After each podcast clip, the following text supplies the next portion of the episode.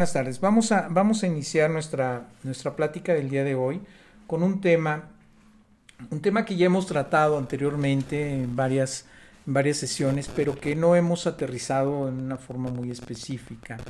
El, el tema de hoy se, se, intitula, lo intitulamos El conocimiento no es suficiente. Eh, para esto eh, no basta solamente saberlo, y creo que lo mencionamos constantemente. Debemos vivirlo, debemos vivir la palabra del Señor pero muchas veces nos, nos es difícil, nos cuesta trabajo. Y, y en verdad, el, conocer o el saber o el estudiar, el discernir palabra, discernir, tener todas las, las este, herramientas, en Biblias en distintas versiones, en distintos idiomas, tener, eh, no sé, diccionarios eh, bíblicos, todo esto no es suficiente, definitivamente no es suficiente porque tenemos que vivir su palabra. Hoy quiero, quiero abrir esta plática con leyendo Marcos 12, del 28 al 34, que nos dice, acercándose uno de los escribas que los había oído disputar y sabía que les había eh, respondido bien, le preguntó, ¿cuál es el primer mandamiento de todos? Jesús le respondió, el primer mandamiento de todos es, Oye Israel, el Señor nuestro Dios, el Señor uno es. Llamarás al Señor tu Dios con todo tu corazón y con toda tu alma, y con toda tu mente y con todas tus fuerzas. Este es el primer mandamiento, y el segundo es semejante. Amarás a tu prójimo como a ti mismo. ¿No hay otro mandamiento mayor que estos? Entonces el escriba le dijo, Bien, maestro, verdad has dicho, que, que uno es Dios, y no hay otro fuera de Él. Y el amarle con todo el corazón, con, todos con todo el entendimiento, con toda el alma y con todas las fuerzas, y amar al prójimo como a uno mismo es más que todos los holocaustos y sacrificios. Jesús entonces, viendo que había respondido sabiamente, le dijo, no estás lejos del reino de Dios. Y ya ninguno osaba preguntarle, ¿De quién es hijo el Cristo? Amén. Marco 12, 28 al 34. Aquí podemos leer, podemos ver, podemos discernir un poco sobre un acercamiento muy interesante de un escriba con Jesucristo. Sí, realmente es muy interesante. Cuando la leemos eh, una y otra vez, pues lo encontramos como algo cierto y nos enfocamos más en, en el primero y segundo mandamiento y sabemos que amarás a Dios por sobre todas las cosas y demás. El escriba, lógicamente, quiere demostrar que él tenía mucho conocimiento de la escritura, porque realmente no veía en Jesús como un Dios, no lo veía, sino como un maestro. Y este hombre sabía la teoría y la sabía muy bien, como todos los escribas en esa época.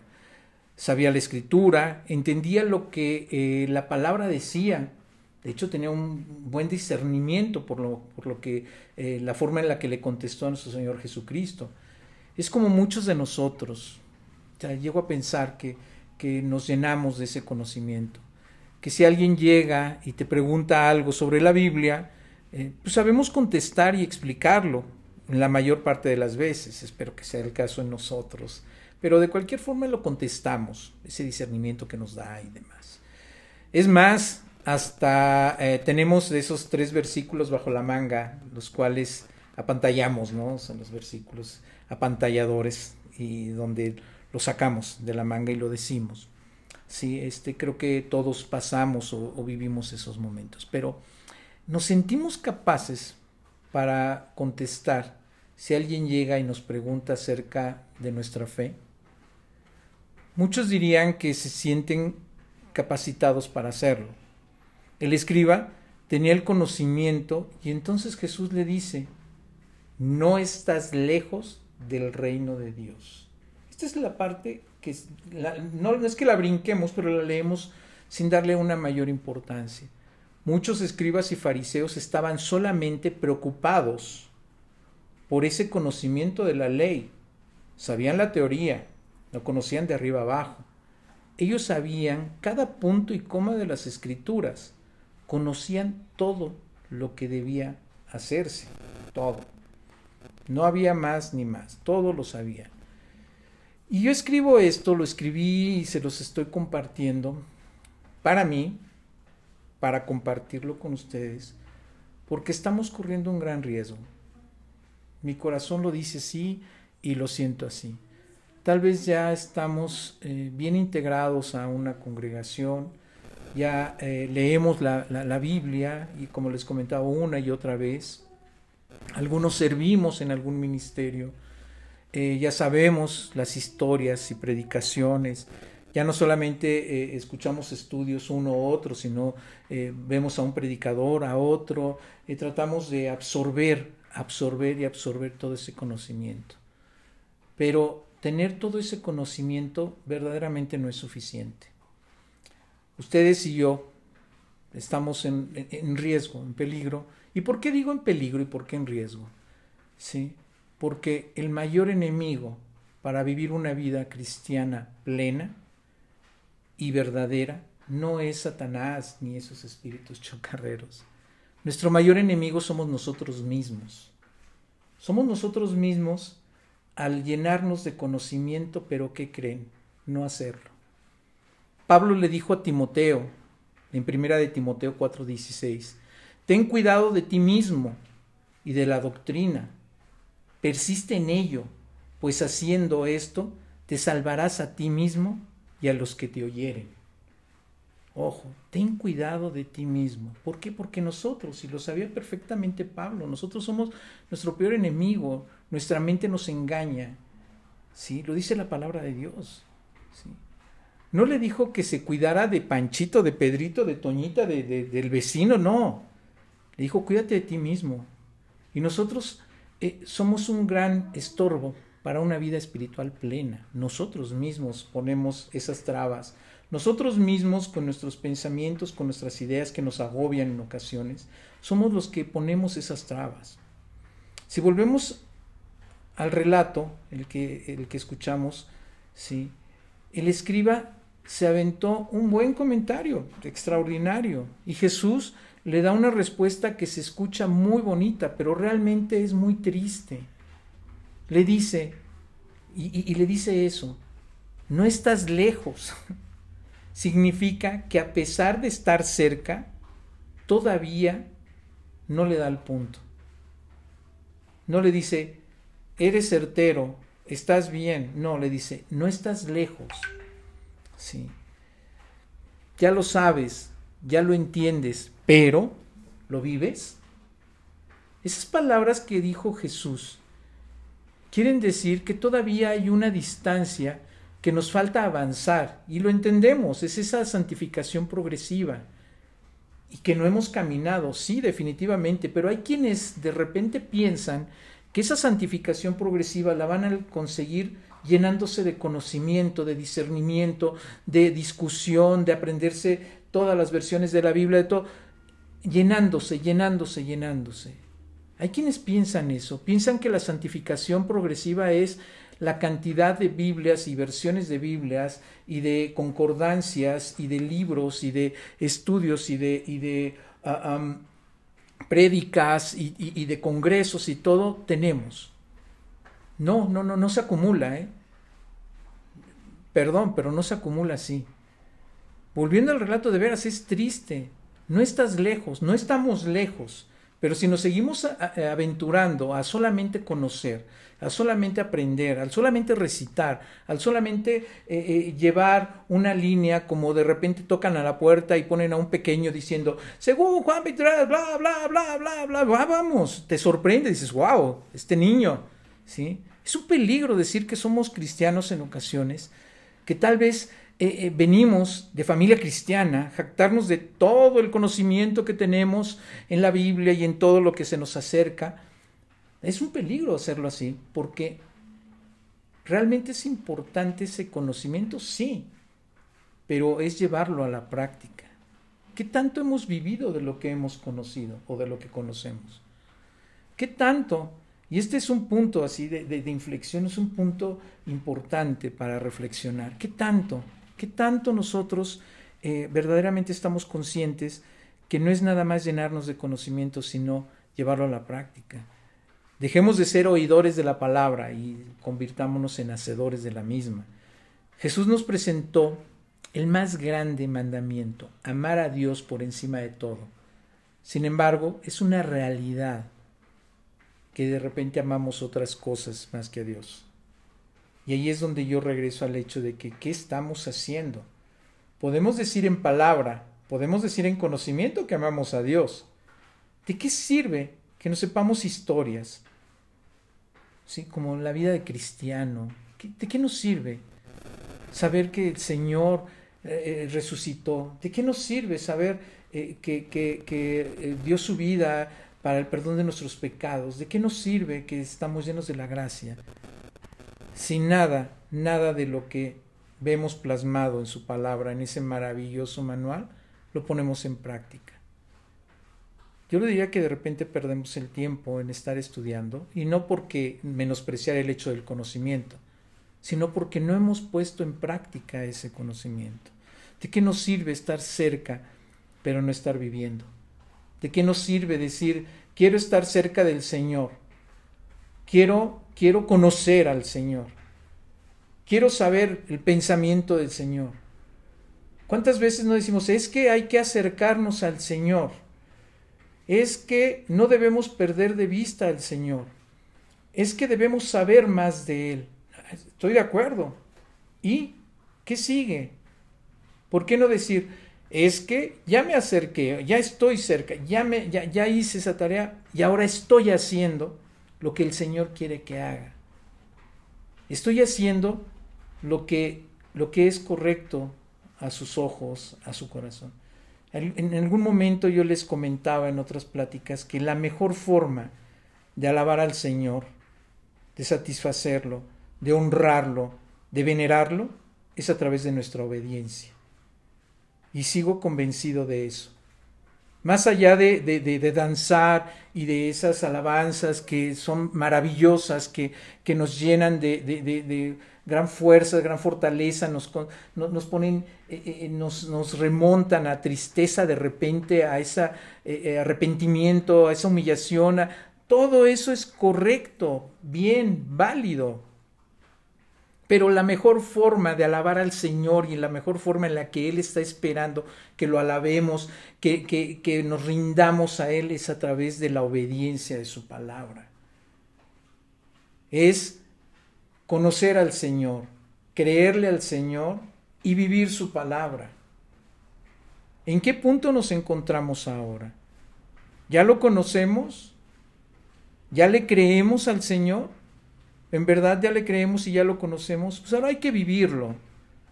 Pero no es el hecho mismo de que eh, caemos de repente en religiosidad a través de eh, hechos, de obras, el de, ah, pues, ¿qué crees, eh, compañero, hermano mío? Pues yo fui al retiro, sí. Me aventé todos, desde Israel hasta Acapulco, hasta Cancún, y luego me aventé la novena, el novenario de no sé qué. ¿Y cómo vives con tus vecinos? ¿Cuál es tu convivencia con tu familia? ¿Qué tanto amas a tu prójimo? ¿Qué tanto te amas a ti mismo? ¿Qué tan certero eres? Eh, en algún momento y me sentí incómodo, pero dije, no nos atrevamos de repente a decirle o compartirle al vecino, cree en Dios, ¿sí? Cuando nuestro testimonio dice algo distinto. Cuando arreglemos nuestro testimonio, entonces llevemos la palabra al vecino, a la gente de enfrente, a nuestra familia. Pero cuando nuestro testimonio hable de otra cosa, que no sea la palabra de Dios, de veras, no lo llevemos. No nos van a creer y van a pensar que el que tiene la culpa es nuestro Dios y no nosotros. Los responsables de hacer su palabra, de vivir su palabra. En Europa hay un anuncio, en Europa un anuncio que en alemán dice, cortar flores está prohibido. En inglés dice, por favor, no cortes las flores. Y en francés dice, los que aman las flores no las cortan. Esa frase, aunque suena muy cursi, dice algo muy fuerte. Habla de una motivación, de hacer las cosas por amor, por pasión. Si tú lo amas, no lo vas a cortar. Sí. Los que aman las flores no las cortan. Y ahora me pregunto, ¿cuál, ¿cuál, es nuestra manera de vivir nuestra vida cristiana? ¿Cuál es nuestra motivación para ir a una congregación? ¿Cuál es nuestra motivación para llamarnos cristianos, hijos de Dios? ¿Es por miedo a que no vaya a que nos vaya mal porque no obedecemos? ¿Es por miedo al castigo de Dios tremendo? El primer letrero, en ese primer letrero vemos una prohibición, ¿sí? Así es como, así es como muchos ven la vida en Cristo, como una prohibición, llena de prohibiciones. No hagas, no hagas, no hagas, no hagas, no hagas, no. Va. El segundo letrero habla de quedar bien, ¿sí? Por favor, no cortes las flores. De quedar bien. Y muchos intentan eso. Tienen un deseo de la aprobación de Dios o de la gente para que no para no quedar más, o de Dios o de la gente para no quedar mal. Pensando que Dios no nos ama y que haciendo las cosas nos va, nos va a amar más. Lo que no nos queda claro es que Dios nos dice que nos amó desde que estábamos o antes de estar en el vientre de nuestra madre. Son de esas pequeñas palabras que se nos olvidan, esos pequeñitos detalles que pasamos por alto. Hay quienes se afanan toda su vida por la aprobación de Dios, para que los ame. Y ese pequeño letrero, como dice el de, por favor no cortes las flores, o está prohibido y todo, no, no, queda claro, Dios nos amó desde antes de estar en el vientre de nuestra madre. Él ya nos amó. Entonces no necesitamos la aprobación de Dios. Él ya nos ama. El problema es que nosotros debemos actuar acordes a. O, o, a la gente, el quedar bien con la gente, para no quedar mal con ellos. Para no hacer el oso, como dirían. Pero el último letrero habla del amor. Y esa es la razón por la que debemos seguir al Señor. O debemos seguir a Cristo. Debemos seguir adelante por amor. No es por miedo al castigo o por el que dirán de mí. La razón por la que debemos seguir al Señor es porque lo amamos. Porque Él nos amó primero, pero hay que amarlo. Si no hay un motivo, no hay una motivación como es amar, ¿sí? lo, demás, lo demás va a caer en religiosidad. Cuando nosotros ¿sí? amamos algo, lo cuidamos. La razón por la que hacemos lo equivocado es porque nos hemos amado más a nosotros que a Dios. La razón por la que de repente caemos en pecados o en errores o en circunstancias adversas es porque nos amamos más a nosotros, porque hacemos más caso al hombre, porque procuramos más hacia nosotros que hacia Dios, porque lo dejamos en segundo término porque nuestras angustias, nuestras dolencias y todo, las, las, resolvemos nosotros o pensamos que nosotros podemos hacerlo. ¿Y dónde dejamos a Dios? No es cuestión de hacer lo correcto, sino hacerlo por amor a Él. Es por amor al Señor. Esto lo hago porque te amo, Señor. Porque tú me amaste primero, porque te amo. No intento quedar bien porque yo sé que tú me amas. No intento forzar mi situación porque, porque te quiero mostrar cosas. No, lo hago porque te amo, porque me comprometo.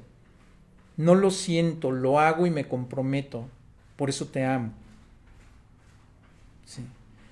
Debemos imaginarnos que pase lo mismo o que nos pase lo mismo que al escriba. Que el Señor nos diga, ya casi, Sabemos que tenemos que recorrer un camino, un camino de santificación progresiva. Pero considero que es tiempo de hacer ese, esa reflexión y ese alto. ¿Cómo estamos caminando este camino a esa santificación? ¿Cómo lo estamos caminando? ¿Bajo qué, bajo qué letrero? ¿El letrero de la prohibición? ¿El letrero del quedar bien? ¿O el letrero del amor? ¿Por dónde estamos caminando ese camino? ¿Por dónde estamos llegando? ¿Por dónde lo estamos transitando? ¿a qué letrero le estamos haciendo caso? Como cristianos ya hemos adquirido el conocimiento o lo estamos adquiriendo, pero todavía nos falta vivir ese conocimiento, ponerlo en práctica. Si bien es cierto, hemos hecho el intento o lo estamos haciendo, es parte de esa santificación progresiva. Sí. Pero vuelvo a lo mismo. ¿Bajo qué circunstancias? ¿Bajo la prohibición? ¿Bajo el quedar bien? ¿O bajo el amor? Si llevamos una vida cristiana para quedar bien, vamos a quedar mal. En cambio, si llevamos una vida cristiana agradándolo a Él, entonces es posible lograrlo. Agradando a Dios, pero con amor. Cuando amamos, no por acumular obras, sino por amor. Porque sabemos que el arrepentimiento en sí lleva amor. Si yo me arrepiento es porque ya no lo voy a volver a ofender, ya no volver a ofender, porque ya amo a mi Señor. Tal vez el escriba cayó en una rutina y, una monotonía religiosa. Mm, yo creo que nos ha pasado en ocasiones que ese amor eh, con el que empezamos eh, quedó atrás y que ya lo hacemos como, como algo cotidiano, como algo repetitivo, con algo que donde no le encontramos mucho sentido. Ya nos servimos de la, con la misma pasión, ya no nos entregamos con la misma pasión, estamos lejos porque eh, perdimos ese primer amor, volvemos a lo mismo, de repente caemos en errores, nos llenamos de conocimiento, sí, pregúntenme lo que quieran de la Biblia, no, bueno, no lo digo literal, pregúntenme lo que quieran, yo lo sé, en qué idioma se los digo. Sí. Pero ¿qué sucede? Que poco a poco nos vamos alejando de ese amor, de ese amor al Señor. Nos vamos hinchando de conocimiento, que nos lleva tarde que temprano a la vanidad, nos lleva tarde que temprano a la soberbia, Sucedió la palabra de Dios. Vemos casos como Pablo y demás, que el Señor tuvo que poner límites para que nos ensoberbeciera. Nos mueven más de repente algunos otros acontecimientos que el estar, estar cerca del Señor. Esto no quiere decir que, que te apartes de una vida de familia y demás, no, pero también tenemos que manejar prioridades. ¿Qué nos motiva? ¿Qué nos motiva a, compartir la palabra? ¿Qué nos motiva a estar cerca del Señor? ¿Qué nos motiva a, estar en una congregación o no? ¿Qué nos motiva? Esto es como la señora, y esto suena, suena muy chistoso, ¿no? Es como la del director de la escuela, pero es una señora que quería levantar a su hijo para ir a la iglesia, pero el hijo no quería y ponía excusas diciendo que el domingo es el único día que puede levantarse tarde, así que dice a su mamá que le dé tres razones para levantarse y su mamá se lo dice tranquilamente. Dice, la primera es domingo y este es el día para el Señor. La segunda ya tienes 45 años y la tercera, tú eres el pastor de la iglesia. Entonces, pues no te queda de otra, ¿sí? Necesitamos recuperar la pasión y el amor. Es a lo que voy con todo esto. La pasión, el amor. Eh, más allá del conocimiento que es válido, y lo revisamos la anterior plática, es el conocimiento válido, pero no es suficiente. Tenemos que regresar a esa pasión, lo que nos llevó a los pies de Cristo, lo que nos llevó a tener ese primer amor. Y la manera de hacerlo es tomando decisiones aún en contra de nuestros propios deseos y planes. Porque esos deseos y de repente esos planes nos llevaron a cometer errores y a tocar fondo. Y ocasionalmente, o en ocasiones no lo, no lo entendemos así, pero primeramente tenemos que tomar esa decisión por amor. El amor es una decisión, no es un sentimiento. Dios decide amarnos desde antes de estar en el vientre de nuestra madre. Nosotros debemos decidir a toda costa, porque a Dios le costó mucho, costó a su Hijo, y le costó mucho el amarnos. ¿Qué tanto hemos dado nosotros? ¿Qué tanto nosotros le demostramos ese amor al Señor a través de nuestro, del cómo vivimos, de lo que hacemos? Sea, sea lo que sea, algo está ocasionando una distancia de repente en nuestra relación con Dios. Pero esa distancia es la que nosotros marcamos con el Señor, porque el Señor jamás se aparta de nosotros. Una vez aceptándolo, Él, habita en nosotros. El Espíritu Santo, el Espíritu Santo está en nosotros. Cuando decimos, es que creo que el Señor me ha abandonado, no. Ojo, tú te estás alejando del entendimiento de que el Señor habita en ti. Está en ti como tal. Dios debe ser nuestra prioridad. Las cosas de Dios deben tener importancia, mucha importancia.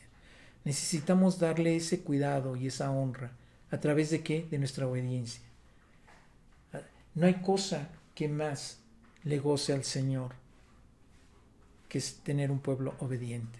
Lo trató con su pueblo originalmente. Por eso puso reglas tan estrictas, porque fíjense en mí, ámenme. O sea, señores, a través de su obediencia, no debemos menospreciar el lugar donde estamos. Cuando alguien se enfría, busca dejar las responsabilidades. No debemos hacerlo. Debemos levantarnos y exaltarnos en el nombre de nuestro Señor Jesucristo. Debemos apreciar la bendición que recibimos día con día, agradecerla, apreciarla. ¿sí? Y cuando nosotros empezamos a perder la pasión por el Señor, dejamos de agradecer. Lo vemos todo tan cotidiano, lo vemos todo como, ah, pues, pues así es, ¿no? Perdemos esa pasión y ese interés en el Señor. Una ocasión llegó un joven, discípulo, deseoso de más de Dios en su vida, y fue con un anciano que siempre había vivido apasionado por Dios, siempre. Y ese joven se encontró con él y le preguntó que cómo, cómo es que después de tanto y tanto tiempo no, no, no perdía la pasión por Dios. Porque hay personas que aun cuando empiezan muy bien, muy motivados, después se alejan y apartan y pierden la pasión. ¿Qué hace la diferencia? le pregunta el joven al anciano. Y el anciano le dijo que un día él estaba fuera de su casa con un perro, cuando de pronto sale una liebre, sale corriendo. El perro ve la liebre y empieza a perseguirla con todo, pero hacia el monte y va, porque él la vio y la siguió y la siguió y va hacia el monte. Y entonces otros perros también empezaron a ladrar y comenzaron a correr detrás del perro del anciano. De repente cada perro que iba detrás del perro del anciano, pues comenzó a regresar, ¿sí? Y a callarse, ya no ladraba, ya nada. Pero el del anciano nunca dejó de perseguir a la. El anciano le pregunta al muchacho, ¿por qué los otros perros dejaron de correr y el mío no? Simplemente la diferencia está en que los otros perros nunca vieron a la liebre. Por lo tanto, no había convicción. Por lo tanto, no sabían que estaban siguiendo. Pero su perro sí. La enseñanza es que muchos, muchos de nosotros estamos aquí porque oímos a los otros ladrar y vemos que otros vienen, imitamos lo que hacen o imitan lo que hacen y nunca logran llegar a conocer la liebre por la cual están ladrando. Siguen al hombre, siguen a quien va por delante, es hábito, es esto, pero nunca logran conocer lo que están persiguiendo. Sí. No caigamos en ese, en ese punto. Hasta que realmente amamos a Dios de corazón, vamos a ver una vida apasionada. Dediquemos a conocer al Señor, pero volvemos a lo mismo. Y no es nada más conocerlo, es vivir esa palabra. El conocimiento del Señor es practicarlo prácticamente. Si dependes de otros para poder vivir el Espíritu, para poder eh, eh, ir a la, congregación de que ay, usted pasa por mí y me avisa cuando vaya, ¿no? Porque yo no voy sola. Si no va usted, no. O cuando piden que, la gente acepte al Señor en su corazón. Y nada más porque le levantó la, la, comadre, pues yo lo levanto también, ¿no? Es un poco eh, esta, esta historia que les puse. Quiere decir que no, que no hemos visto, que no queremos conocer realmente lo que es el Señor. Y volvemos a tratar lo mismo, es conocer, creer y vivir. ¿Sí? Es, ese, es ese triángulo perfecto en el cual podemos nosotros empezar, empezar ese camino, empezar a reconocer que el conocimiento no es suficiente, que tenemos que activarnos, que tenemos que movernos, que no es suficiente nada más el, el hecho de, de sabernos todas las versiones. No, hay que hacer, hay que vivir. Su presencia es lo que más deberíamos anhelar, su presencia en nosotros. Ya está, es potencializar esos frutos, es potencializarlo y seguimos teniendo problemas con creer. Ese es el problema, creer que el Señor está en nosotros. Eh, hace poco un, un, amigo, un amigo muy querido, eh, le expliqué esta parte de que el momento en que aceptas al Señor en tu corazón, el Espíritu Santo habita en ti, porque así lo dijo el Señor porque así lo promete, es una de las promesas, y viene el consolador, ¿sí? Viene en mi lugar y está en ti, habita en ti. Él le sorprendió, él es católico y es de los católicos que todos los días me dice, ya no rezo. Gracias por decirme, ya no rezo. Sí, ya, ya. Tú me dijiste que es platicar con el Señor, orar. Ya no rezo. Ya platico con Dios. Ya platico, gracias pero no me quedaba claro por qué, cómo me dices, cómo puedo potencializar esos frutos que tú me estás diciendo, porque el Señor habita en mí. ¿O ¿Cómo puedo hacerle? Pues simplemente entiende que es fe, entiende que es amor, entiéndelo y entiende lo que Él ya nos dio. Y solamente hazlo, vívelo, vívelo. Imagínate que, que, que, tienes los ojos distintos, los ojos del Señor Agarra tu Biblia y ve todas esas maravillosas enseñanzas que nos tiene. Vívelo. Jesús le dijo a este escriba el primero y más grande mandamiento. Llamarás al Señor tu Dios con todo tu corazón y con toda tu alma y con toda tu mente y con todas tus fuerzas. Hay algo más importante que orar por mejor trabajo, mejor ingreso, bendiciones materiales o por sueños y anhelos terrenales. Queremos saber qué, sí, pedirle que podamos amarlo más a Él. Nuestra oración tiene que estar enfocada en que nos permita amarlo más, que nos permita conocerlo más, el agradecimiento a lo que recibimos. No es un pliego petitorio, es el agradecimiento, es el decir hágase tu voluntad porque tú tienes el control, es el Gracias, gracias. El dame esa sabiduría, dame la posibilidad de vivir tu palabra. Esa debe ser el camino de nuestra oración. Ese debe ser la, total y absoluta confianza con la que tenemos que compartir y orar con el Señor. Sí, Señor, de veras, dame, dame ese discernimiento más allá de entender tu palabra, de vivirla. Esa debe ser nuestra línea clara, vivir su palabra.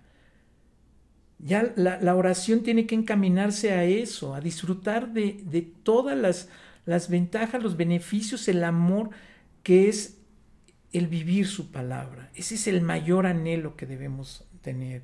Si amo a Dios, voy a estar firme y seré fiel. Señor, dame la oportunidad de amarte más, de comprometerme más en el sentido estricto de hacer y vivir tu palabra. Un hombre no tenía interés por Dios, pero tenía un vecino cristiano que era muy bueno. De ese vecino que no, no te tapa la cochera como de repente nos sucede, o que te echa la basurita, recordando un poquito a Amelia, que te echa la basura a un lado y no la barre, que no va hacia el bote de basura enfrente. Y un día la esposa de este hombre cae enferma y muere. ¿sí? El hombre sumido en la tristeza sale de su casa y ve que el vecino también sale. Lo saluda y se queda ahí, sin decir una sola palabra. No tiene por qué decir una palabra. Simplemente se queda ahí. Solamente estuvo toda la noche haciéndole compañía, estando junto a él, sentado a su lado. Cuando hubo oportunidad, ambos hablaron. El hombre empezó a ir a la congregación y dijo, quiero amar e interesarme por otros como ese vecino mío se interesó por mí. Alguien con ese amor es alguien que marca una diferencia y yo quiero ser como él. Lo único que había que enseñarles es que es el mismo amor con el que Dios, con que Jesucristo nos ama. Esta generación que estamos viviendo, muchas y muchas, son egocéntricos, somos egocéntricos. La generación del selfie, que publica en redes sociales, que son divertidas, sí. Se platican, se hacen mucho daño, definitivamente. El bullying no es lo que le dicen a los chicos, sino dónde lo publican. Es un caso terrible. Es, es ese punto donde debemos entender que debemos modificarnos, debemos irnos a ese amor, ese amor que, que debemos tenerle a nuestro prójimo, que es ese segundo mandamiento. Recuerdo que fue una reunión,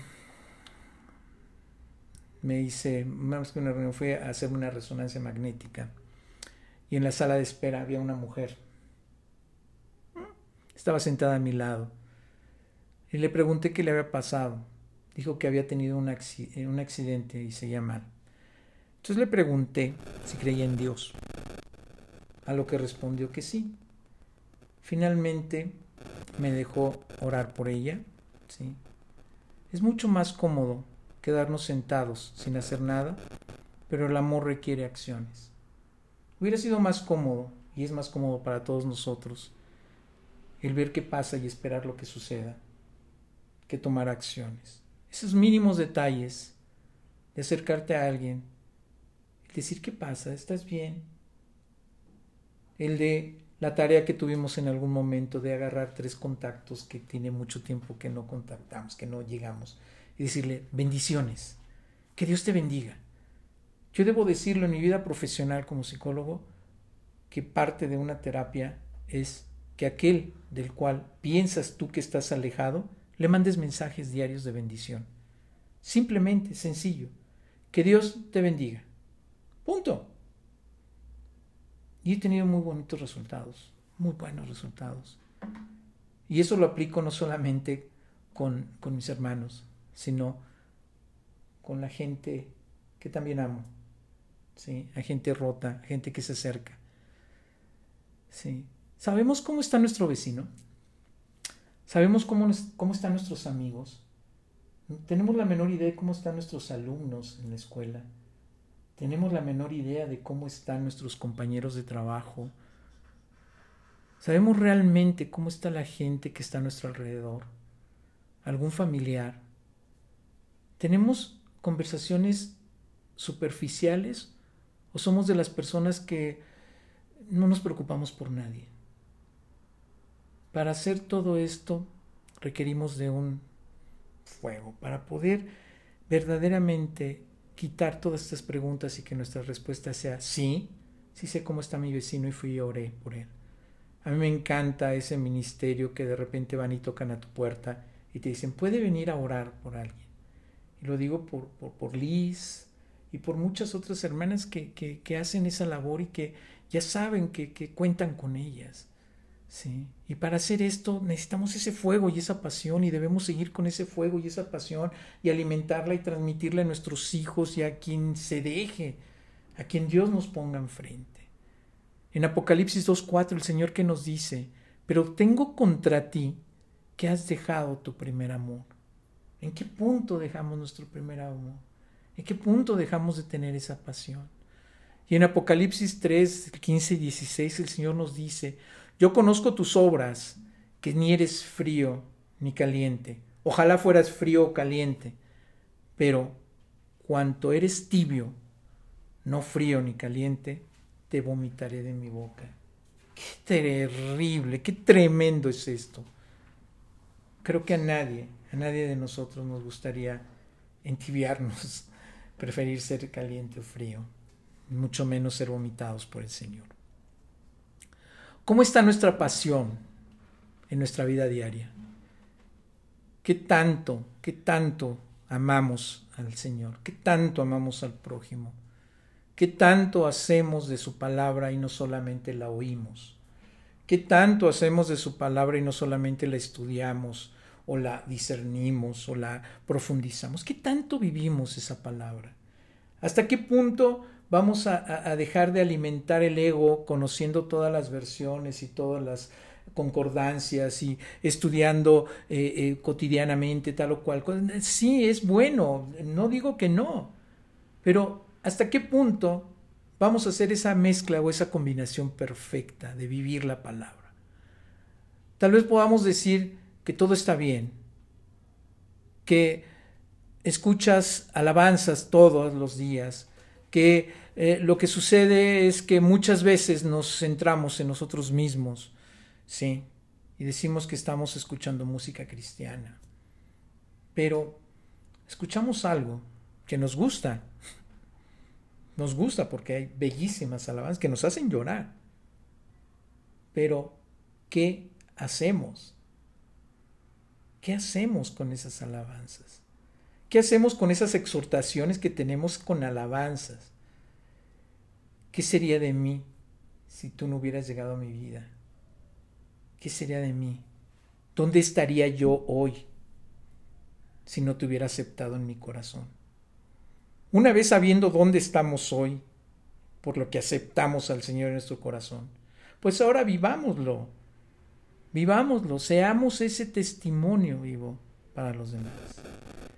En Apocalipsis 2.5, el Señor nos dice, recuerda, por tanto, de dónde has caído y arrepiéntete.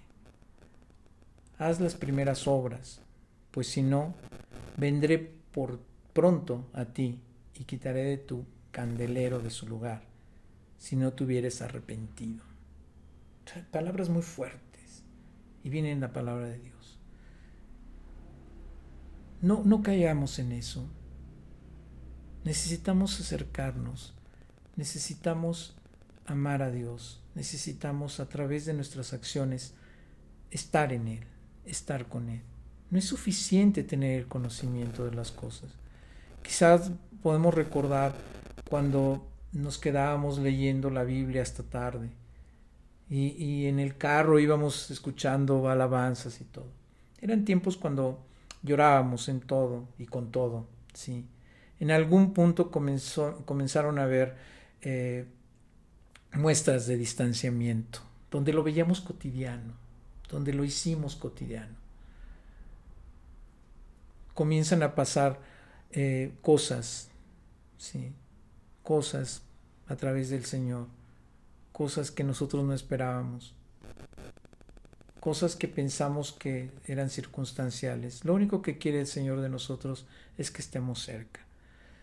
Para terminar, el versículo, en este versículo que acabamos de leer, viene una alerta, pues si no, si no reaccionamos, Dios viene pronto.